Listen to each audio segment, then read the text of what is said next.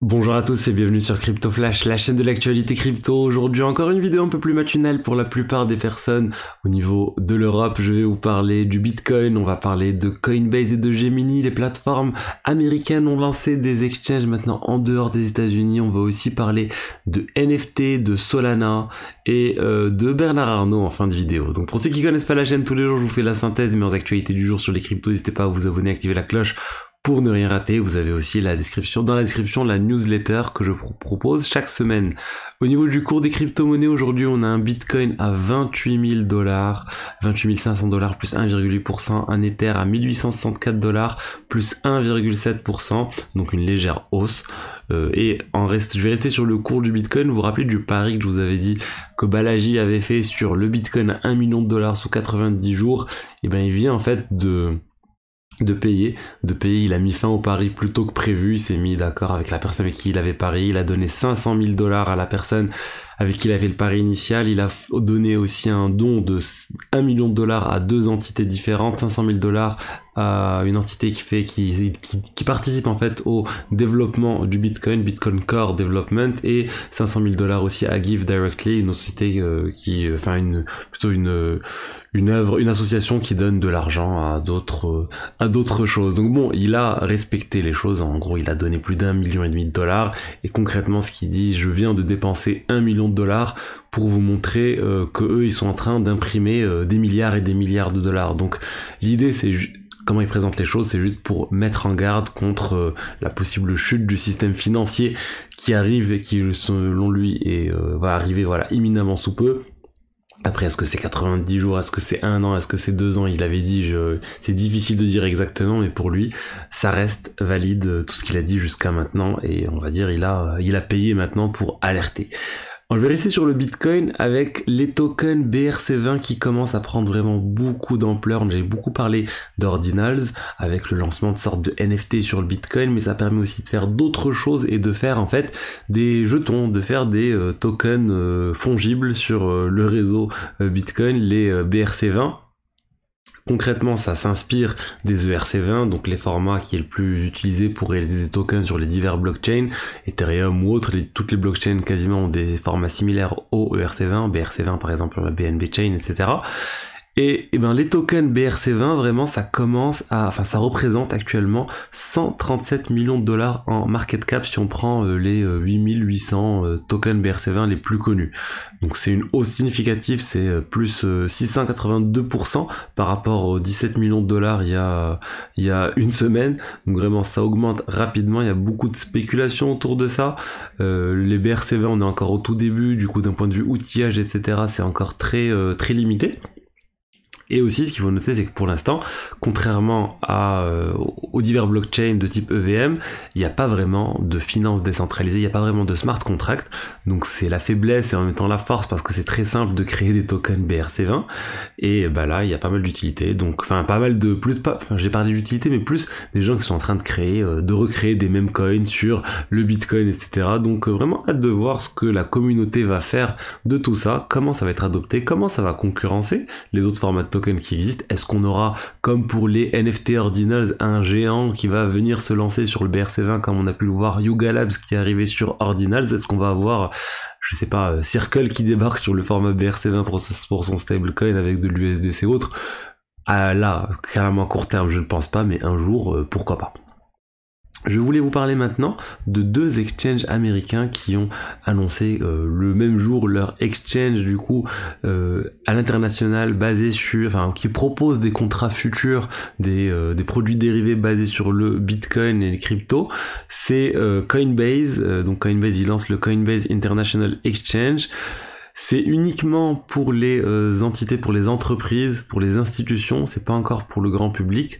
Du coup, pour l'instant, il y a très peu de monde qui pourra en profiter, mais ils ont un formulaire sur leur site euh, où on peut remplir et voir si on est éligible ou non.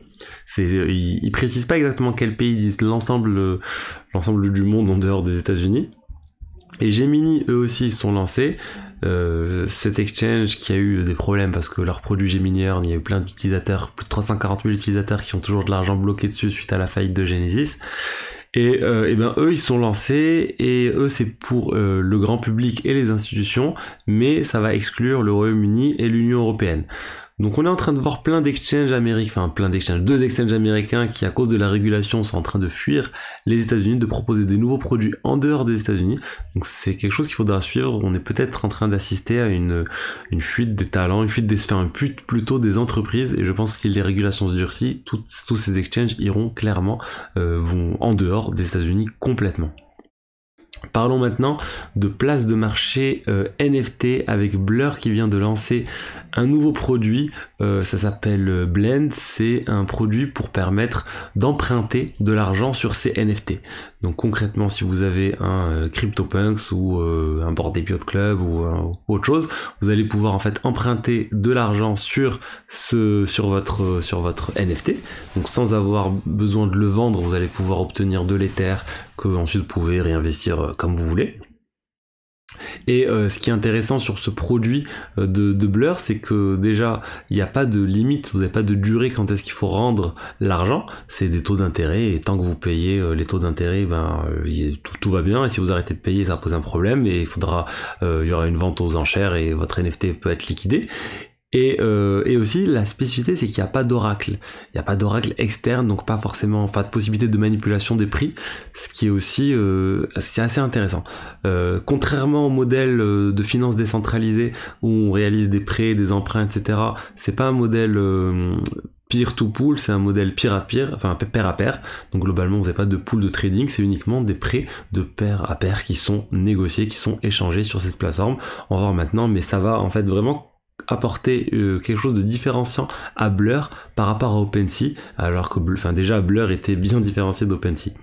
Euh, je voulais on va parler du CRV dans un instant mais juste avant je vais rester sur le sujet des places de marché NFT parce qu'on a en fait une place de marché NFT sur Solana qui vient de dépasser Magic Eden on parle ici de Tensor Tensor, c'est un peu le blur euh, de Solana, donc place de marché orientée vraiment pour les traders de NFT, pas forcément sur euh, les gens qui cherchent des attributs d'une collection spécifique, etc. C'est plus, euh, je simplifie, mais c'est plus de la vente en masse, etc. C'est, on considère limite les NFT comme des meme coins, comme des shitcoins ou, ou comme des coins, tout simplement des altcoins.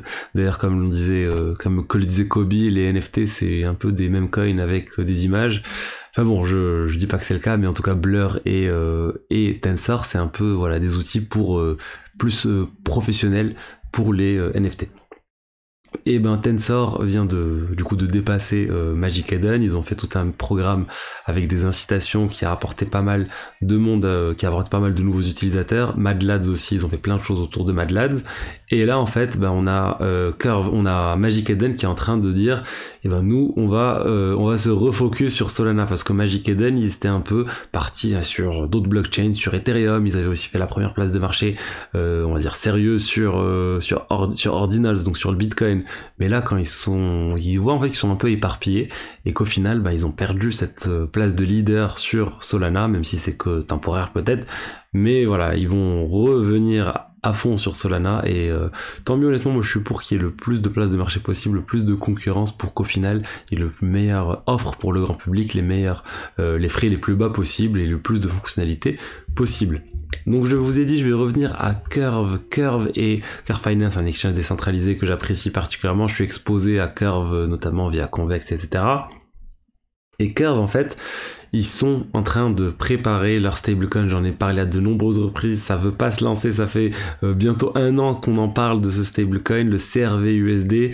Et ben là, ça a été déployé sur le réseau de test Sepolia sur Ethereum. Donc vraiment, c'est tout proche. Ça devrait arriver très bientôt si bien sûr ça se passe bien le réseau de test les gens s'attendent à ce que ça permette de développer davantage tout l'écosystème Curve, que ça rapporte plein de nouveaux euh, intérêts, de nouveaux frais, de nouveaux, euh, de nouveaux rendements sur l'écosystème Et du coup ça devrait, l'écosystème Curve et ça devrait euh, du coup bah, apporter plus de valeur au token CRV de Curve et c'est ce que tout le monde attend vraiment, enfin tous ceux qui sont fans de, de Curve. Et pour finir, on a un petit article de Blockworks que j'ai trouvé assez sympa qui parle de Bernard Arnault. Qui parle de Bernard Arnault avec, c'est un peu, c'est un, peu quelqu'un de chez Ledger euh, qui a dit ça, à, qui, a, raconté en fait que Bernard Arnault possédait un wallet et qui possédait des NFT aussi. Et la personne qui est euh, chez Ledger, c'est euh, Rogers, j'ai oublié le nom comment il s'appelle. Rogers, excusez-moi. qui, qui, a, qui, a, dit que clairement Bernard Arnault lui avait montré son wallet et sa page OpenSea. Yann, Rogers, voilà, chercher son nom. Donc bon, que Bernard, on savait que l'un des les fils Arnaud était, enfin au moins l'un des fils Arnaud était très intéressé par les NFT. Ils avaient sorti la collection Tiffany avec les CryptoPunks, etc. Mais là, si même l'homme euh, le plus riche du monde ou le deuxième homme le plus riche du monde, ça change à chaque fois, euh, possède des NFT, ça montre vraiment que les NFT sont vraiment, on va dire, mainstream au niveau des euh, milliardaires. Donc voilà ce que j'avais à vous dire aujourd'hui sur l'écosystème crypto. J'espère que le contenu vous a plu. Si c'est le cas, n'hésitez pas à liker, commenter, vous abonner. Et je vous dis à demain pour la suite, ou après-demain, ou euh, quand j'aurai le temps. Allez, au revoir.